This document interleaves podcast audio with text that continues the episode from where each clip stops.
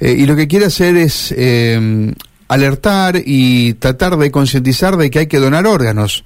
Son muchos los chicos que están esperando, dice Caro, a quien tenemos en línea para charlar un ratito. Hola, Caro, un gusto saludarte aquí, Mario y Karina. Buen día, ¿cómo estás? Hola, el gusto es mío, muchas gracias. Bueno, hace ya un año que Enzo está en, en esta lista de espera. Sí, sí, sí, Enzo hace un año y medio que se encuentra en lista de espera esperando su trasplante. Que aparezca el donante. Claro, ustedes son de Santa Fe. ¿Están en Santa Fe o están en Buenos Aires? Eh, Enzo se encuentra en Buenos Aires porque él tiene que permanecer ahí.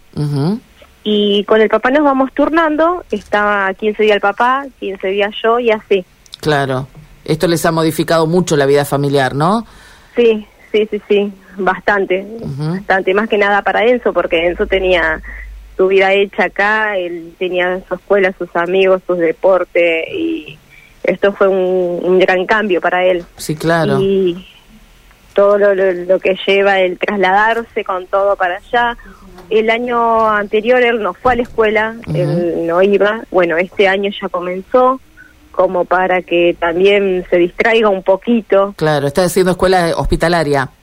No, no, no, él va a la escuela normal. Ah, mira. a la escuela normal, pero obviamente que lo que es la escuela sabe todo, lo que él lleva, todo, todas las cosas que tiene que realizarse, entienden cuando falta, como, toda escuela, eh, entiende todo. Claro. Eh, contanos un poco cómo, cómo detectaron los problemas en Enzo, qué fueron, cuáles fueron los síntomas, cómo empezó todo esto.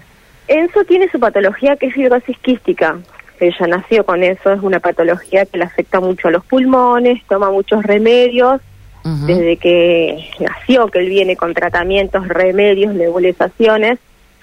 Eso cuando era chico, habrá tenido 5 o 6 años, él hizo lo que fue encefalitis, lo llamábamos. Y la encefalitis es, eh, se pierde, se pone agresivo, te pega, eh, se pierde, se pierde, se pierde, se pierde eh, lo estudiaban, no sabían de dónde venía esa encefalitis. El año pasado, un 18 de febrero, la hace. Esta vez fue más grave, más complicada.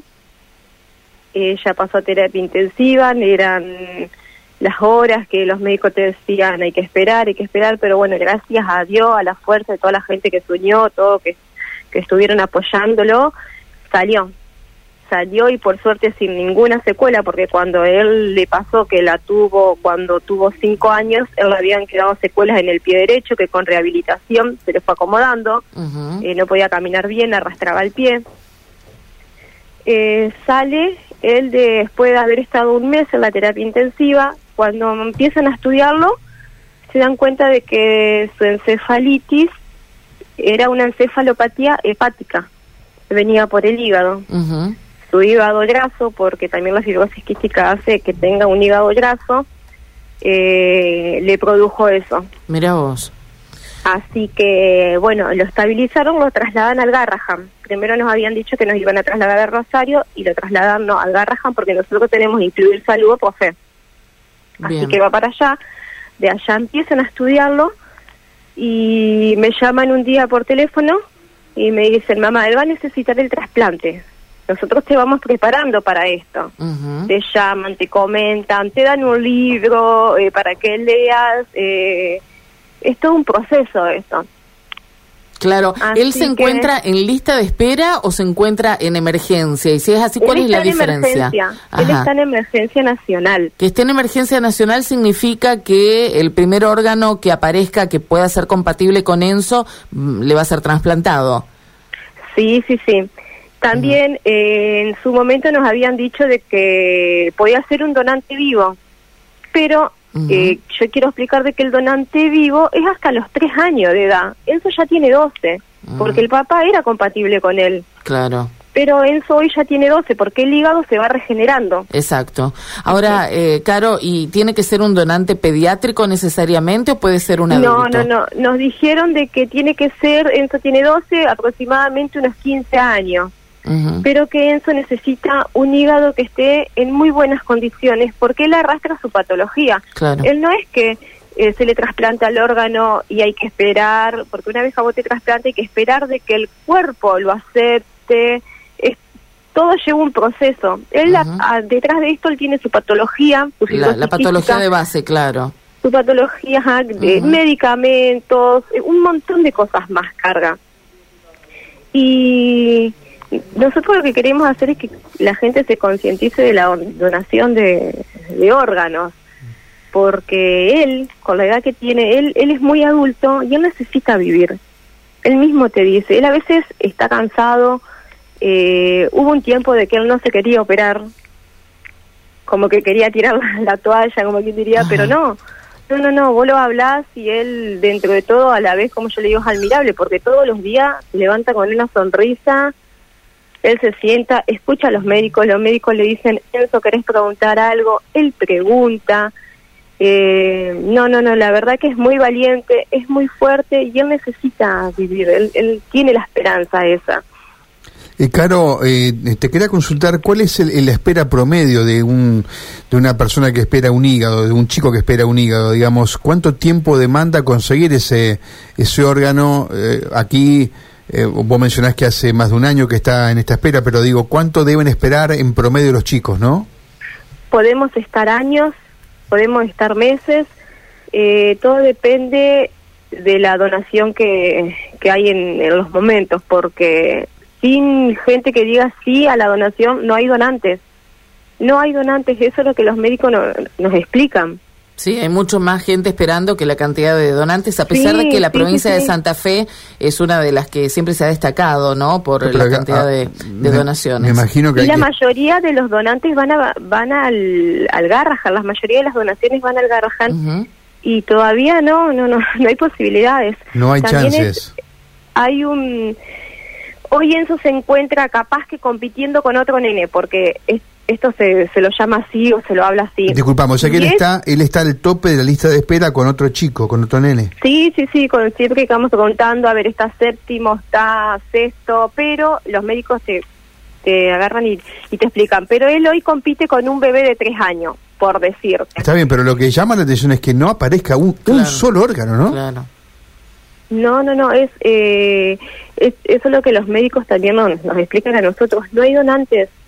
La gente dice, te ponen, sí, pero la gente también tiene que entender, porque por ahí te dicen, ah, pero hay muchos accidentes. No, no es por los accidentes, es porque el paciente tiene que morir en la terapia, tiene que tener muerte cerebral. Claro. Sí, estamos hablando de, de, una cuestión que es dolorosa también, ¿no? Porque procurar un órgano significa... Pero además de un niño, ¿no? Claro, de un niño. Significa que ese niño haya muerto, ¿no? Para, para poder donar su órgano y también es muy doloroso. Eh, pero bueno, doloroso, la concientización tiene que ir más allá, digo, tiene que ser previa a, a que te pase algo porque el momento de decidir eh, con, bueno, eh, eh, en el momento de la desgracia misma, digo, es muy difícil, ¿no? Por eso es importante charlarlo, asumirlo, tenerlo conversado en la familia.